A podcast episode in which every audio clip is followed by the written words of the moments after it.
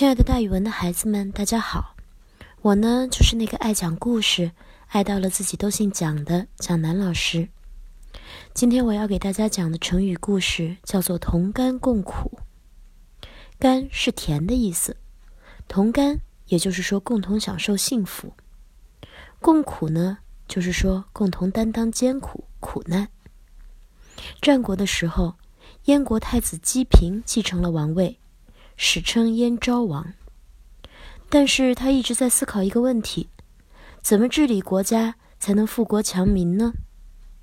燕昭王感到束手无策。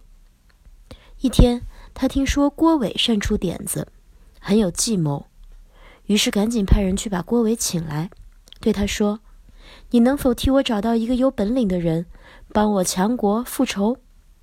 郭伟说：“只要你广泛选拔有本事的人。”并且要亲自去访问他，那么天下有本领的人就会都投奔到燕国来。燕昭王又问：“那么我去访问哪一个才好呢？”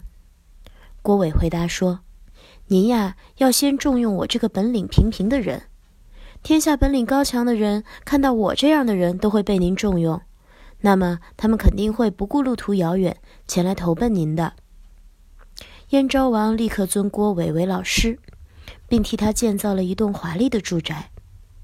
消息一传开，很多有才能的人纷纷从魏国、齐国、赵国等国来到燕国，为燕昭王效力。燕昭王很开心，一个一个的都委以重任，关怀备至。无论谁家有婚丧嫁娶的事情，他都亲自过问。就这样，他与这些有才能的人，还有全国的百姓同事安乐。共度苦难二十八年，终于把燕国治理的国富民强。这个王呀，也受到了举国上下一致的拥戴，大家都称赞他是一个好王。好了，孩子们，同甘共苦呢，就是共同享受幸福，共同担当苦难。今天的成语故事就给大家讲到这儿，蒋老师跟大家明天见哦。